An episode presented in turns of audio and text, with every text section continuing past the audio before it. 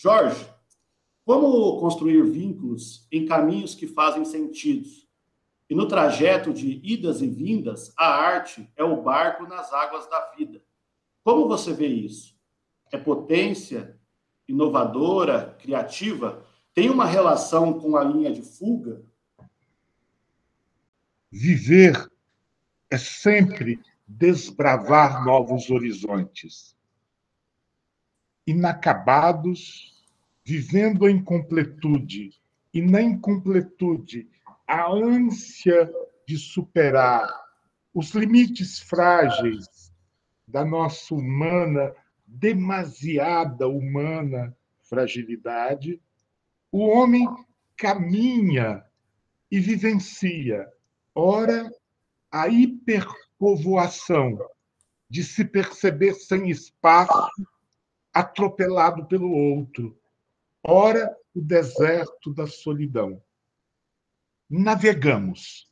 Viver é navegar. Navegar é preciso. Certa vez, tentando entender a loucura, Nise da Silveira ficava estudando arte e loucura. E lhe chamava a atenção um louco no fundo do hospício, que, olhando para o infinito, dizia: navio, navios. E ela queria entender o sentido do delírio, o sentido da perda da capacidade de falar lógico, o que significava aquela palavra perdida numa solidão de um pátio de hospício. Talvez por compiedade da terapeuta amorosa, um dia ele diz: ora, ora, navios entre estrelas. Todos nós buscamos no cotidiano construir uma capacidade de estar na vida e estar no caminho buscando felicidade e paz encontro, potência no encontro. O modo como a vida se, se organiza, ela edifica um estar no mundo que é o quadriculado da lógica, do racional, da normose, a vida endurecida, a vida de repetição, sem possibilidade da emoção, com necessidade de negação do humano. E nessa desumanização, o homem permanece ao longo no torvelinho, como se estivesse num mar à deriva, num mar tempestuoso, solitário. E na dificuldade de um mundo individualista, nas agruras de um cotidiano de ódio, rudeza, conservadorismo, ele precisa encontrar o outro. Ele precisa descobrir vínculos, sair de si mesmo, fugir do redemoinho narcísico de uma sociedade que não se percebe humanidade, pluriverso, cosmos a reificação do eu, que é a negação do encontro, da solidão e morte. E nessa necessidade do outro e do divino, da vida e da potência, a gente caminha e tem no cotidiano uma dureza, a hiperprodutividade tóxica, o desamor, a solidão, um consumismo, uma vida de espetáculo. E toda essa dureza faz a vida tempestuosa, porque o homem não dá conta de si mesmo, ele não dá conta da sua angústia, não dá conta da sua solidão. E na dificuldade de uma vida que não o estimula ao povoamento, ele muitas vezes não consegue o encontro. Porque o encontro verdadeiro ele não é feito a partir do interesse ele não é mesmo feito a partir da pulsão biológica.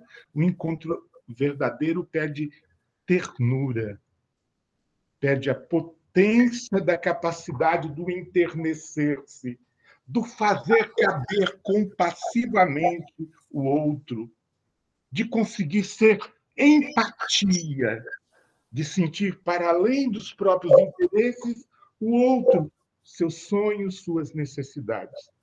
Então, diante da angústia de um mundo de normose que não permite o voo, o sonho, e diante de um mundo de individualismo, esse mar tempestuoso da solidão faz com que o homem se perca e os recursos da terra, capturados pelo capitalismo, os recursos do cotidiano, normatizado por uma sociedade de vitória, de primazia das glórias do ego, faz com que ele precise de outros caminhos para a potência.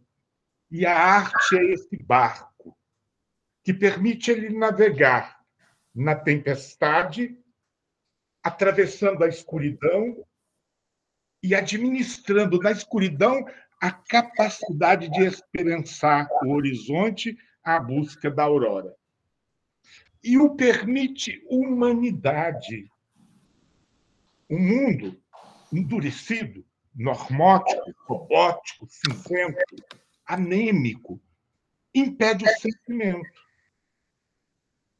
Desclassifica a fragilidade da lágrima, o gemido de dor, o desejo humano.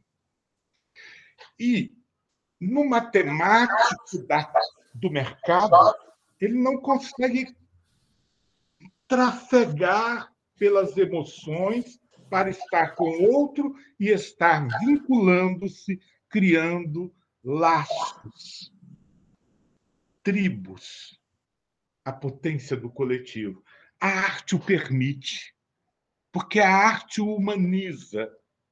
A arte da cidadania para a lágrima, dá chão para o sonho, permite o homem ser longe da, do pragmatismo instrumental do mercado. A arte o permite ser utopia.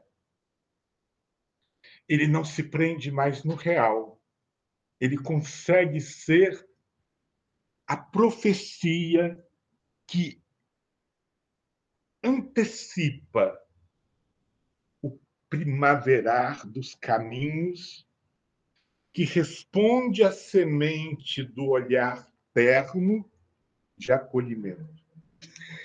No livro Terra Sonâmbula, Mia Couto define uma paisagem, um cenário existencial que talvez nos explique o que é o barco potente da arte na capacidade de acolher o outro e a vida, de acolher também o amanhã, a nova humanidade, a invenção de um novo destino, de, um no, de uma nova sociabilidade terna, solidária, includente. Ele olha e diz: o velho lhe dedica paciências em paternais maternidades, sem nunca lhe escapar uma ternura. Então, o mundo ele criou um mar tempestuoso no rude, na brutalidade, na força, no império do homem que tenta sentir-se tranquilo dominando o outro homem. E a arte é o barco que nos tira da tempestade porque fomenta um outro modo de existir, não de poder, não de dominação, de potência, a partir dos bons encontros porque ela é exorcismo que nos livra da mediocridade, da normalidade institucionada. Ela é o exorcismo, a pagelância que nos possibilita fantasia, sonho, esperança, o humano na poética delirante do amor. Por isso que ela é uma linha de fuga. A ideia da linha de fuga, e muitas vezes o nome arrepia, deveria ser linha de vida, porque é uma ideia de que o cotidiano, o mundo em que vivemos, cinzento, matemático, duro, de venda e vitórias, é um mundo organizado com prescrições, com expectativa, com normas. Um mundo quadriculado que me impede a liberdade e que me condiciona o que é possível, o que é esperado e o que é permitido e o que é proibido. E a linha de fuga é aquilo que consegue escapulir, inventando novos trajetos existenciais.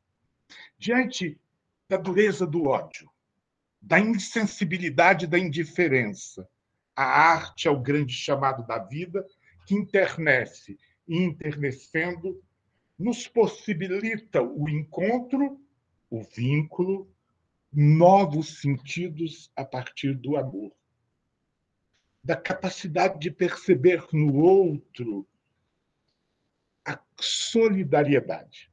Freud, no livro Psicologia das Massas e Análise do Ego, ele diz: só o amor é fator civilizatório capaz de transformar a humanidade e o indivíduo, porque modifica egoísmo em altruísmo. A edificação egóica, racional matemática da ditadura da vitória, da supremacia, dos grandes vencedores, nos impede de estar no humano, que é experimentação, travessia, navegação, recomeço, busca de novos horizontes. E a arte vai quebrando essa dureza, porque ela faz brotar a alma. Então, para que a gente conseguisse ser tão medíocres, houve uma supressão do humano na sua sensibilidade, na sua ternura, na sua capacidade de poesia, profecia, potência criativa. E a arte ela retoma para o cotidiano do homem um olhar sobre o mundo, sobre o outro e sobre si mesmo, sobre a vida, reinventando a história em que o humano se percebe capaz de ser mão estendida, colo acolhedor, ombro amigo, parceria, andança, vivência tribal de encontros festivos, vida que canta a chegada de novas primaveras. Deu um vento na roseira, espalhou a primavera e cobriu a flor com flor. É essa a função do barco: espalhar a primavera e cobrir a flor com flor. E é uma linha de fuga, porque é uma fuga ao cotidiano cinzento, uma fuga à lógica do mercado, do consumismo, da apropriação privada dos bens, da ilusão da possessividade, da posse, da acumulação. É a superação da lógica dos amores edípicos triangulares, medíocres no ciúme e na, na incapacidade de se dar e de ser feliz. E é um convite para que a gente seja uma nova humanidade, perna, suave. Então, é um barco, porque é uma proposição de vida de mais suavidade.